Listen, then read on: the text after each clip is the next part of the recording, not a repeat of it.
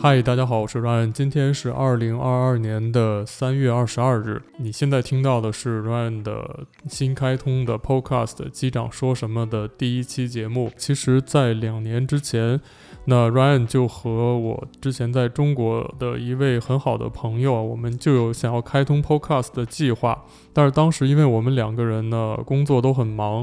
啊、呃，那他也是一位机长，然后。呃，没有办法去协调一个很好的时间去把这个事情做下去。那我们当时一起录了一期节目啊，从来没有发布过，然后就，呃，这个事情就搁置了。但是其实，呃，我心里面一直还很希望能够在有一天去开始重新录 Podcast。我其实非常喜欢 Podcast 这个形式，在很多年之前我就开始一直在经常听各种 Podcast。那么最近这几年呢，Podcast 又重新的变得更加流行起来，然后。呃，我基本上也是每天从早上一睡醒开始，那我家里面的 speaker 就开始不停地放各种各样 我收藏的这些 podcast 的节目。呃，我觉得 podcast 是一个仅次于阅读的，让我们大家更容易吸收新的知识、消息，还有一些观点的一个平台。呃，那么没有视觉上的干扰呢，我觉得其实是一个更方便的事情，而且。在很多场合，比如说通勤啊、厨房里面做饭啊、打扫房间啊，这些时候呢，都很都很合适啊，去听一听，我觉得还蛮好的。那做这个节目呢，其实我的最大的一个想法是希望可以作为一个平台，将来去采访在世界各地不同国家的航空业里面工作的华裔的朋友们，或者是讲中文的朋友。那我想做一个这样的系列的访谈节目啊，去了解更多在世界各地在不同岗位的航空业上面工作的朋友们的生活经历，还有工作的状态的这个国家的感受。那也希望将来这件事情可以能够慢慢的实现。那做这个频道呢，我还有一个很私人的原因啊，就是我觉得录 Podcast 可能会轻松一点，因为呃，假如说你看过 Ryan 的那个 YouTube 频道的话。啊，他也叫机长说什么，你可以去 YouTube 上搜索一下。那每次我在录制这个 YouTube 节目的时候，我都会需要整理一下房间啊，然后布置灯光，然后要做很多准备，然后做完之后的呃后期制作也会花很多时间。那如果录 Podcast 呢，我其实都可以，就是不用。这个 面目全非的坐坐在电脑前面，然后我只需要有一个正常的声音来录音就好了。然后，所以对我来说其实很轻松。那我有什么想和大家分享的事情呢？我都没有什么顾虑啊，我可以马上坐下来开始录制。我非常非常喜欢这种工作的节奏，所以说对我来说呢，录 Podcast 我觉得是一个非常好的体验。包括我现在我也觉得特别轻松啊，没有任何的压力，感觉非常好。嗯，所以说这个 podcast 呢，将来会主要和大家聊一聊这个采访的内容，或者是我会和大家分享一些我生活当中的有意思的事情啊，比如说我在日本生活遇到的一些蛮好玩的事情，我可能会录一个短短的节目跟大家分享一下。OK，那么这个节目的介绍呢，我们今天就先聊到这儿。那今天的这个第一期节目呢，我其实是想和大家聊一聊，在昨天发生的一个非常突发的事件，就是中国东方航空公司的一架波音737客机呢，在飞行的途中突然坠毁的事情。那这个事件呢，发生在昨天的下午。这架波音七三七呢，是一架七三七八百型客机，并不是之前出过很多事故的这个七三七 MAX。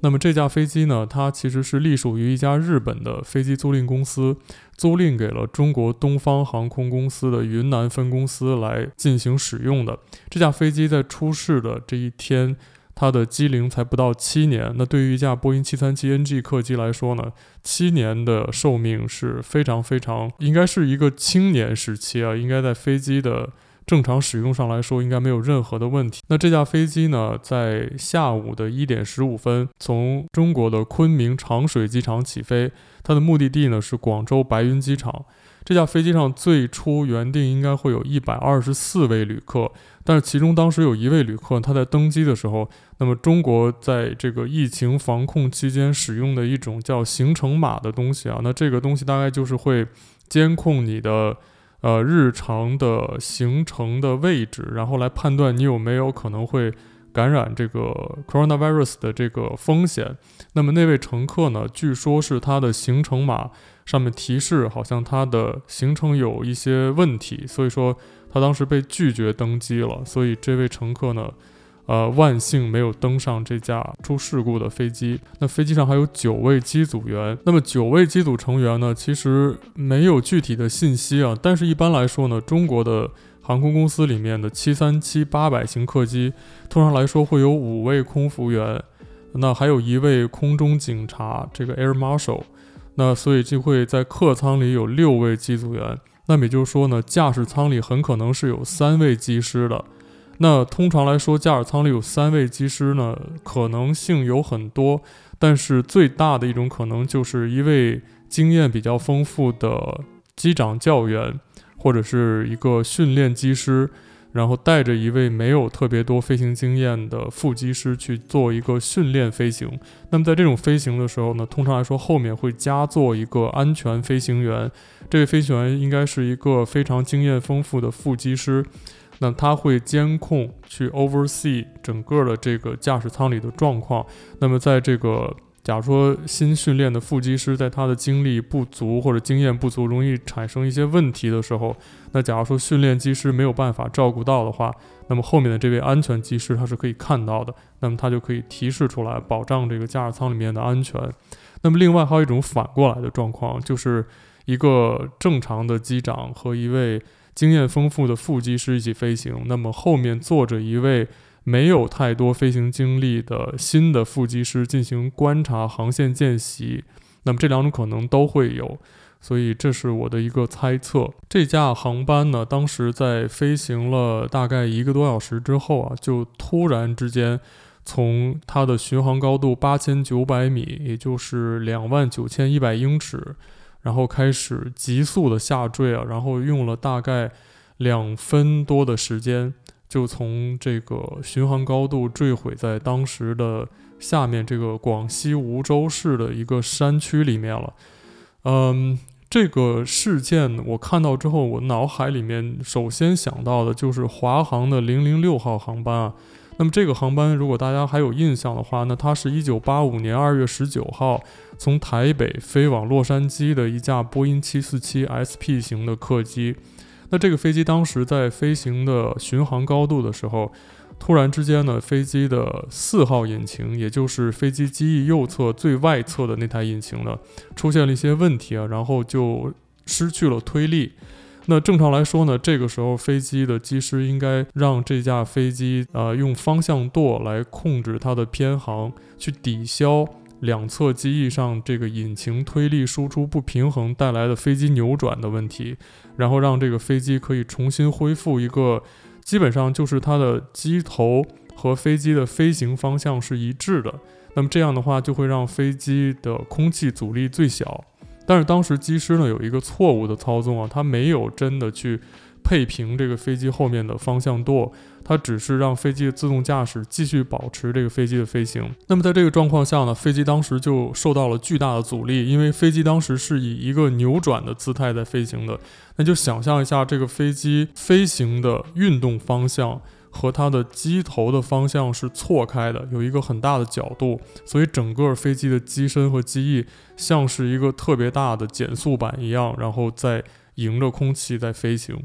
所以这个时候飞机遭遇了特别大的阻力，那本身飞机上就只剩三台引擎了，所以这个时候飞机根本就没办法维持飞行高度，那飞机就开始下坠。最后，飞机就进入了这个垂直下坠的状况，就是机头完全朝下，在向地面像一颗飞弹一样去俯冲。那当时机师看到了飞机上的两台主飞行显示器和一个备用飞行显示器，上面都显示飞机当时在俯冲。但是因为飞机当时在云里面，机师看不到外面的目视参考。那么机师又不相信这种事情会发生，所以说机师当时认为。这个仪表显示是错误的，所以他们也没有做任何的去修正啊，去改正飞机这个俯冲状态的操作。那直到最后飞机下降到了将近离地面还有一万英尺左右的高度的时候，离开了这个云层啊，那么他们才看到原来飞机真的是在俯冲。那这个时候其实飞机已经超速很严重了。那么这个严重的超速呢，让飞机上的很多这个操纵面受到了严重的损害，被撕裂开了。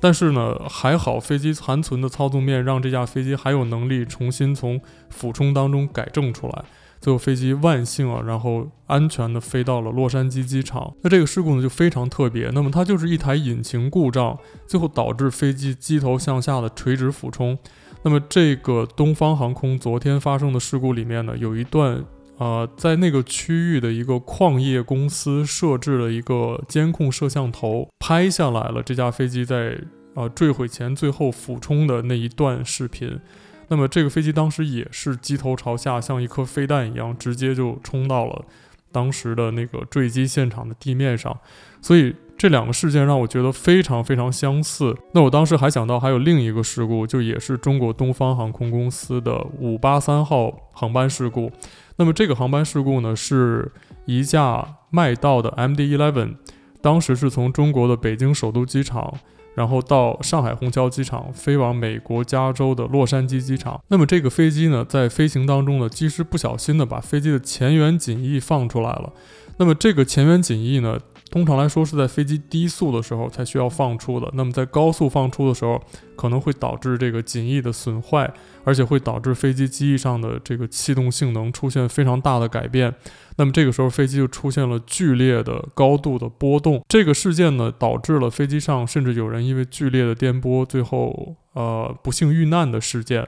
那但是这个飞机经历的这一次震荡，其实也带来了飞机的几次俯冲。那不知道这个事件当中是不是也有类似的这种操纵面的失控，不管是人为的原因还是机械故障导致的原因，那么它也有可能会诱发这种无法控制的飞机的震荡。那么这个震荡在当时的东航的五八三号航班上呢，最后是被机师控制住了。那么有没有可能最后机师没有控制住这种？剧烈的震荡，最后让飞机进入了这种俯冲呢，也不是完全没有可能的。那经过了这差不多半天多的时间啊，那网络上呢，现在有很多很多各种各样的消息。那 Ryan 看了一晚上呢，最后觉得应该还没有特别多的官方的消息啊，很多都是大家根据已经看到的视频片段做的一些猜测。那作为一个机师呢，我想也说一说我的一些看法，因为我也没有任何的实质性的信息啊，我也和大家一样，都是看到了网络上的这些消息。那我只想说一说我的一些感觉，作为机师的感觉。呃，我并没有任何的能力去在这个时期啊去分析或者确定任何的原因。那真正的原因呢，一定是要等到这个正式的调查结果出来之后才能知道。那么我想说这件事情，是因为我觉得这件事情非常奇怪。因为正常来说，一个飞机在空中飞得好好的，然后。突然之间就进入这种这么夸张的俯冲啊，是一个很不正常的事情。所以我觉得有可能有这样的一些原因啊。首先来说，这不是一个 sea fit 那么 sea fit 就是 controlled fly into terrain，就叫做可控飞行撞地。那么这个是国际民航组织认为一个非常严重的呃飞行事故的种类，也就是说，在飞机完全可控的状况下，那么机师不小心把飞机飞到了地面上、水面上或者建筑物里面，这个叫做可控飞行撞地。那么这种一般来说都是，呃，机师不知道自己在哪儿了，机师。没有意识到前面有这个山峰，比如说，就像 Ryan 呃正在做的这期 YouTube 的节目，讲这个国航的釜山空难，那么那个就是一次可控飞行撞地，机师在飞机完全正常的状况下，不小心把飞机飞到山上。那么这次事故看起来非常像是飞机上出现了什么严重的问题，机师在没有任何办法的情况下。飞机最后坠毁在山里面了。那这里面呢，还有一个问题，就是目前来说，呃，我听到的消息应该是机师没有向航管员做出任何的报告，比如说报告飞机的故障、发出 Mayday call，这些什么都没有。那么说明一个问题，就是我觉得机师应该陷入了巨大的工作压力当中。也就是说，在这个短短的两分多钟的下坠过程当中，机师没有任何办法去。腾出来自己的精力，所有的精力全部用来去挽救飞机了。在这种状况下，可能机师是没有时间去思考联系航管员。那么，因为对机师来说呢，操纵飞机是所有的驾驶舱任务当中最优先的状态。那一旦出现了无法控制的情况，机师就会把所有的精力都投入在飞机的操纵当中，所以这个时候就没有能力去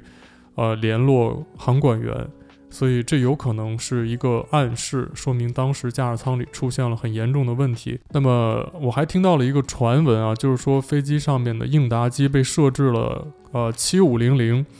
这个完全是我从各种各样的自媒体当中听说的，所以我无法验证这个事情的真实性。假如说机师设置了七五零零的话，那么只有一个意味，就是说飞机受到了劫持。而且飞机被劫持，机师又没有办法用语音报告。那么，如果这种情况，如果这种情况发生的话，那么就只能说明一件事情，就是驾驶舱已经被击破了。当时的劫机犯应该已经进入了驾驶舱里面。那么，机师有严重的生命威胁，所以他们才不敢去在无线电通讯里面用语音的方式来报告自己被劫持。那么，他们只能用。设置应答机编码这种比较隐匿的方式来报告给航管员，但是我没有听到任何官方的这方面的消息啊，所以说这只是网络上流传的一种说法。那我也只是说了一下这种假，在这种假设的成立的情况下是怎么样的一种可能。这个事件有没有可能会像当年的德国之翼那样，是机师蓄意的？进行的这样的一次自杀性的坠机事故呢，这个可能不会不排除掉，但是我觉得可能性非常非常小，因为按照刚才前面我们说的，那驾驶舱里应该可能会有三位机师，那么有三位机师都在的情况下。只有一位机师最后留在驾驶舱里面，把驾驶舱的门锁住，然后进行这样的一个操作呢，我觉得是非常难的一件事情。那么通常来说，驾驶舱里有三位机师呢，即便有一位机师要去呃洗手间，驾驶舱里还会有两位机师。那么两位机师同时想要去呃蓄意的坠机的这种可能性，我觉得几乎是不存在的。所以。我觉得这不太可能会是一个像德国之翼事件那样的机师蓄意坠机的事故。那么还有一种可能就是系统发生了故障，那这个就我觉得是最大的一种可能。那么就像刚刚前面说的，比如说华航的那件事故呢，呃，一台引擎很小的一件事情，波音七四七完全可以用三台引擎正常的飞行，七三七呢，一台引擎故障也是可以正常飞行的。那么，但是很多很多的过去发生的空难呢，都是飞机上的一个很小的事件发生之后，因为机师在处理的时候出现了一些优先级的选择、情景意识的理解、对飞机操纵上的偏差和外界的一些因素叠加起来，最后就导致飞机机毁人亡这样的不可思议的结果。那么，飞机系统故障这个事情，我觉得是不可以。排除掉的，但是像这种直接坠毁的事故呢，很有可能意味着是有严重的操纵系统故障发生，比如说像之前阿拉斯加航空的二六一次航班。那么这架飞机呢，并不是一个七三七啊，但是它是一架非常类似的麦道的飞机。那么这架飞机当时飞机尾部的安定面失控，它的控制机尾安定面的一个螺栓失去了这个调整的功能，当时飞机的安定面呢就打到了一个让飞机向下的最大极限的位置，所以当时机师完全没办法去操纵。也就是说，这个时候无论机师做任何的努力。飞机最后都会是坠毁的命运，有可能飞机上发生了类似这样的事情，那么机师没有办法去改变这个飞机的命运，这是一种可能。那么还有一种可能就是像刚刚说的这个华航的事件，那么到底是因为什么原因诱发引起来的？这个一定是到最后的调查结果出来之后，我们才能知道。那么会不会是恐怖袭击呢？呃，首先来说，我觉得恐怖袭击的可能性不是没有。那么，恐怖袭击怎么样才能导致这个飞机有这样的坠毁？那么最直接的方式就是摧毁这个飞机的操纵系统。那么，波音七三七的操纵系统呢，是从驾驶舱里面的几条钢缆联络到飞机后面尾部的这些操纵面上的。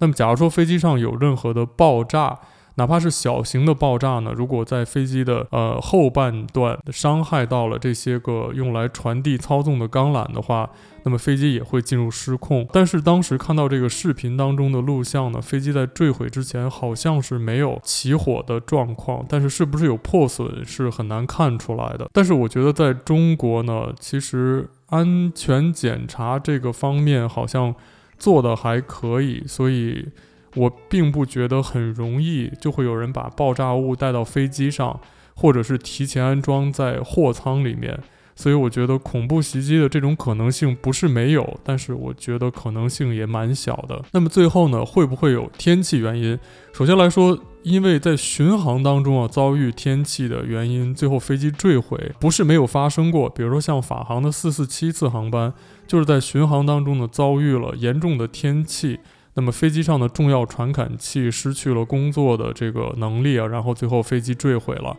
呃，那么飞机坠毁的这个途中，其实是因为机师失去了重要的大气数据参考，没办法知道自己飞机的飞行状态。那么飞机的飞行计算机呢，又给了机师很多错误的信息，最后综合起来导致出来这样的一个事故。那么这架飞机当时会不会也遭遇类似的事情呢？那么波音七三七这个飞机本身它的电子系统就要比空巴的这些现代的线传飞机呢要简单很多。那么机师获得的这些飞行数据呢，相对来说也要更直接一点。但是其实波音七三七它的这些个主飞行数据呢，也是通过一个叫做 ADRS 这样的一个大气数据惯性导航系统提供的。也就是说，飞机的传感器在飞机外面收集的这些个模拟的数据，呃，模拟就是所谓的这些不是数字的这些数据啊，然后经过机上的计算机的一些个分析和运算之后，换算成能显示在显示屏上的这些直接的、直观的数字信息传递给机师了。所以说，如果这些传感器或者计算机遭遇了一些个严重的问题，那么机师获得的飞行数据也会出现故障。那么机师会不会在这种出现了故障的错误的数据的诱导下，让飞机飞行出来了一个这样的姿态？这个也是有可能的。那么除此之外呢，强烈的天气原因在巡航途中导致飞机坠毁呢，其实不太可能。比如说像闪电啊、雷击啊，或者是剧烈的颠簸啊，这些有可能会导致飞机机身的一些小规模的损伤。但是让飞机直接坠毁的话，我觉得这个可能性真的非常非常的小。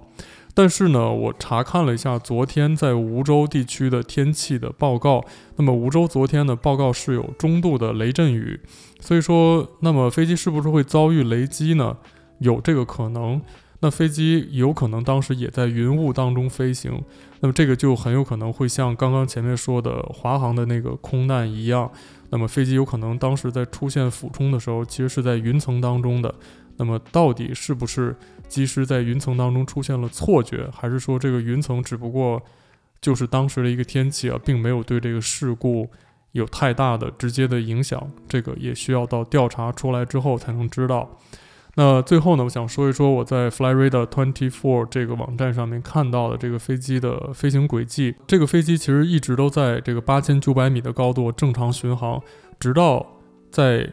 下午的十四点十九分五十九秒的时候，它的飞行速度大概是四百五十七节，高度呢是两万九千一百英尺，就是八千九百米。到了十四点二十二分十六秒，这个飞机的高度已经坠落到了九千零七十五英尺，下坠了将近两万英尺。那么换算下来呢，这一段的垂直下降速率是一分钟一万五千六百英尺。那又过了大概十一秒钟，飞机的高度是六千五百二十五英尺，那换算下来，垂直速率是负的一万三千九百英尺。然后又过了四秒钟，当时的高度是四千三百七十五英尺，垂直速率现在就达到了三万两千两百五十英尺。最后的一次记录呢，是又过了四秒钟，在十四点二十二分三十五秒，飞机当时的高度是三千两百二十五米，那么垂直速率是一万七千。两百五十英尺，所以说飞机大概在两分四十秒左右的时间里面下降了两万九千一百英尺。那么整个这一段的平均的垂直下降速率呢，都超过了每分钟一万英尺，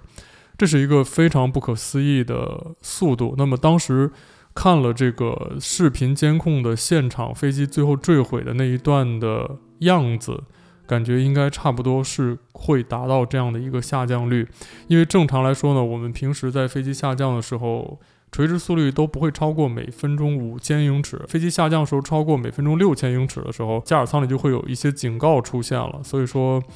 呃，每分钟一万英尺的下降率是非常恐怖的事情。那今天呢，Ryan 的这个节目呢，差不多就先到这儿。那我想和大家聊这个事情呢，还是觉得这是一个让人非常伤心的事情。那昨天呢，我也和其他的朋友聊了聊这个事件的一些看法。那呃，很多人都非常伤心啊。然后我也觉得这是一个非常让人不安的事件。那非常希望这个事情的。真正原因可以尽快水落石出，可以了解这个事情发生的真相。那这个事件，如果你有什么其他的看法呢？也欢迎你在我的 Facebook 或者是我的 Twitter 上给我留言。那 Ryan 的这些其他的平台呢，也都是同样的名称啊，叫做机长说什么，都可以搜索到。我的这些节目的内容，那最后呢，希望在这个事件当中不幸遇难的这些人的家人们，可以能够获得更多政府或者社会上的支持，能够坚强的度过这段时间。OK，那我们今天的节目就先聊到这儿，非常感谢你的收听。那今天的话题呢，有一点点沉重啊，那希望下一期节目呢，我们就可以聊一些轻松一点的话题。那我们下期再见，Cheers。